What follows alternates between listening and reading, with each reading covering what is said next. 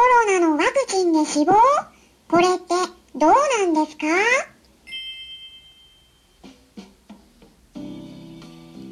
こんにちは。サラホリスティックアニマルクリニックのホリスティック獣医サラです。本ラジオ番組ではペットの一般的な健康に関するお話だけでなくホリスティックケアや地球環境そして私が日頃感じていることや気づきなども含めて様々な内容でイギリスからお届けしております。皆さん寒くないですか？まあね今日朝起きたら左腕がしびれてまして カンパネーラがねべったりいたんですよ。っていうのもイギリスでね今朝あ今朝じゃないな昨日になるんだけど雪が降ってたんですよね朝起きたら。だからねすごい冷えてたんですね、うん、で、まあ、最近ね本当にあの結構ね冷えれば冷えるほど猫たちが私とべったりくっつきたがりまして まあ私もねあの湯たんぽ代わりになってすごいあの嬉しいんですけど 外は寒くても心はポカポカみたいな感じでねただしびれるんですよね。で、うん、結構ね最近、うん、私の左腕の内側にカンパネーラが入ってで前足をね乗せたり顎を乗せるんですよね。まあ、それすごい可愛いんだけどでもねだんだんそれがこうしがみつくような感じになってきてでゴロゴロゴロゴロね言いながら今度ねお腹も乗せるんですね。そうするとねさすがに血流が止まってきたりしてでそこにねさらにジョバンニが加わってでジョバンニの乗っかり方はね全く私のこと気にしないでねジョバンニは他人のこと全く気にしない子なんで乗る時もねお尻をドスンと乗せるんですね。それを私の左腕の上に乗せる はい。あのちょっとのろけ話になりましたけど、まあ、猫に囲まれて幸せだっていうことでね。ペットがいるとねいいですよね。ぬくぬくと温まっていますけれども皆さんいかがお過ごしでしょうかね。まあ、イギリスで雪が降るなんてすごい珍しいことなんですけどでもね3から5センチくらいなので、まあ、時間が経ったらね結構溶け始めています。さて今回はねワクチンについてお話ししたいと思います。まあ前回もねお話しした時に結構ね再生回数がいきましてあ皆さん興味があるんだなと思いましたので今回もお話ししてみたいと思ったんですけれどもまあ日本もねワクチン着々とまあ少しずつ接種されてきているんじゃないかとは思うんですがイギリスの方だと、えー、もうね人口を100人あたり8人約8人の人がワクチン打ってる感じなんですよね。だからもう8%っていう感じなんですけどでもね世界でトップじゃないんですね。世界的に今一番多くワクチンを打っているのはどこの国だと思いますか？それはね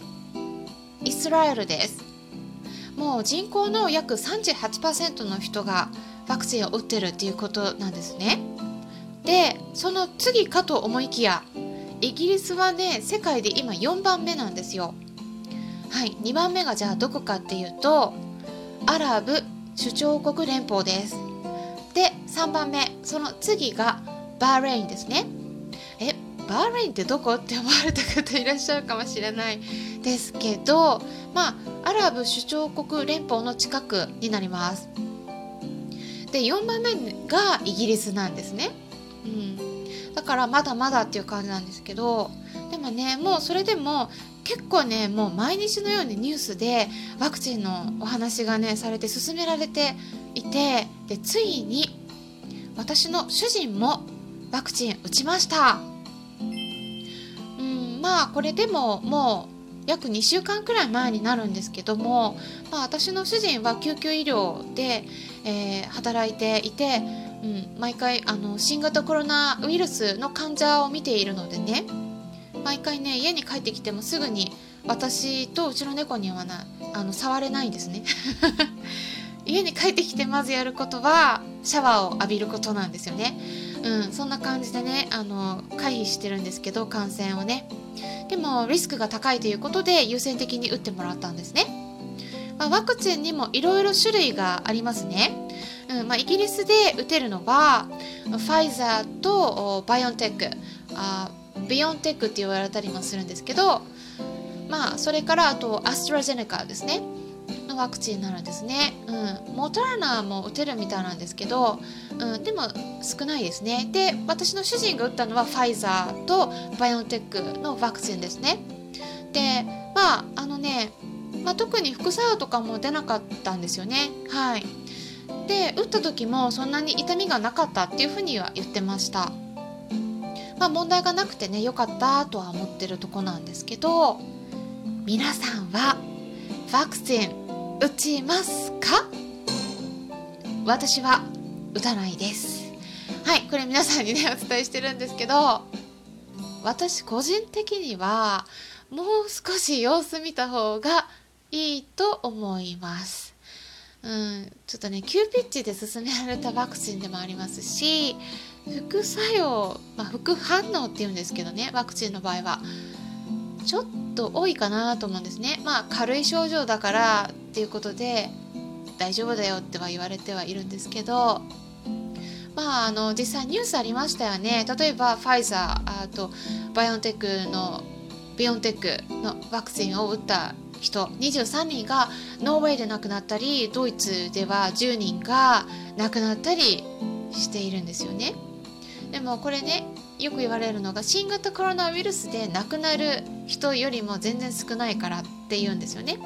ワクチンっていうのは何のために打つかっていうと個人一人のためじゃないんです。集団の予防のためなんですね。大人数で予防するためのものなんで個人のことは多少ね無視されるんですね。はい、ここがちょっと目的がね違うんですね。だからそこはねやっぱ理解した方がいいかと思うんですね。でアメリカのカリフォルニアのモダーナあモデルナのワクワクチンを打った人でで何人かアレルギー反応を引き起こしたっていうことでね一旦接種がストップされたこともありましたよね。うん、で結局問題がないって判断されてまた再開はされましたけれどもアメリカの国立アレルギー感染研究所の所長であるファウチさんも軽い反応が出たんですよね。倦怠感とか痛みとかっていうのだったみたいなんですけどアレルギー反応のそういうまああのまあ、それはアレルギー反応とは言えない場合もあるんですけどそういう、まあ、ワクチン打った時の副反応ってどういう症状が具体的に出るのか気になっている方もいらっしゃると思うので説明しますと大体は、ま、頭痛とかだるさ吐き気っていったような症状、まあ、そういう軽い症状が一応ねイギリスの方で言われているのが10人いたら、まあ、1人くらいの割合で出ると言われているんですね。でその他にももっと稀な例では打った場所の皮膚が赤くなったり顔が腫れたりする場合もあります。まあ、これねペットも大体同じ症状なんですよね。他のワクチンに関しても。うん、で飼い主さんにね皆さんにお伝えしてるんですけど副反応はね絶対誰かは出ますから。でワンちゃんとかもね狂犬病のワクチンとかありますけど必ず死亡例は出ます。はい。毎年出てるんですね。これはたくさん打てば打つほど必ず出るんですよだからこの今回の新型コロナウイルスのワクチンで亡くなった例っていうのも必ず誰かは出るだろうなっていうのはもう分かってる分かりきってることなんですね。だけど集団の予防のために多少の犠牲は ここは目をつぶるっていうね暗黙の了解があるんです。うん、だからちょっと副反応はね出る可能性があるっていうふうにはやっぱ思った方がよくてでその可能性を考えた時にね午前中に打った方がいいです。もし打つのであれば。これはペットの場合もそうだし人間もそうです。なんでかっていうとやっぱね副反応が出た時に夜とかになってね症状が出ちゃうと病院が閉まってたりするとちょっと対応が遅れる場合があるんですよね。だからそういったリスクをね考えて行動した方がいいと思います。あとはですねそういう頭痛とか筋肉痛とかそういう症状が出た場合にどうするかっていうのがね対処法としてイギリスの政府が運営している NHS、ナショナルヘルスサービスって言われている国民保険サービスがあるんですけどそこからおすすめされている方法があるんですね。でそれは特にねあの病院でなんかお薬処方されるとかいうことじゃなくて普通に薬局で買えるお薬を使うっていうことなんですけどそれがどのお薬かって言いますとパラセトモールって言うんですけどあ日本だとタイレノール A と呼ばれるお薬になります。これねあのオンラインでも買えますので一応私の方でリンク先を概要欄に載せておきます。はいお薬の名前もう一度言いますとタイレノール A と呼ばれるお薬ですねこれ痛み止めなんですね生理痛とか頭痛とかまあ、そういう痛みに使えるので、まあ、それね万が一そういう症状が出たらそれを飲んでくださいってねそれがいいですよっていうふうにイギリスではおすすめされてます。はい、でまあこれであとですねあのこれ人間用のお薬なんですね。うん、ただちょっと飲む時ねペットの飼い主さん間違ってトにこう食べてしまわれないように注意してください。このお薬ねちょっと要注意なんですね。ペットには。人間は平気なんですけどワンちゃんとか猫ちゃん間違ってね食べちゃったりするとあと貧血の症状が出たり呼吸が荒くなったり、うん、肝臓とか赤血球が破壊されちゃうんで中毒の症状が出ます。だから私いつもねサプリ人間用のおすすめしたりすることもあるんですけどこのお薬はねちょっと注意してくださいね。万が一食べちゃったらすぐに動物病院に連れて行ってください。